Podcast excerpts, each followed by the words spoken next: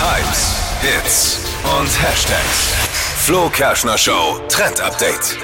Super bequem und mega stylisch. Es gibt einen Fashion-Trend für diesen Herbst. Sieht man jetzt auch schon in allen Läden hängen. Das Sweatshirt-Kleid. Also, Was? Ja, Sweatshirt-Kleid. Ähm, das sind Kleider, die ähm, eben wie so ein ganz normaler Pulli aussehen, aber Ähnlich länger. wie die Übergangsjacke. ja, nein, Nein. so wie die Ja, Übergangsjacke. ich weiß nicht, ist ja auch so eine Mischung aus zwei Dingen. Nein, ist es nicht. Also es ist ein Pulli lang bis zum Knie ungefähr, kombiniert man mit einer Strumpfhose, dazu einen Mantel drüber, Boots an und fertig ist das Outfit. Und ich liebe es. Also morgens, viele Mädels kennen das, äh, aufstehen, kein Bock auf eine Hose, Strumpfhose an, Ja, kenn- Sweatshirt kenn gleich ich. drüber, fertig. Ist super bequem, sieht echt cool aus.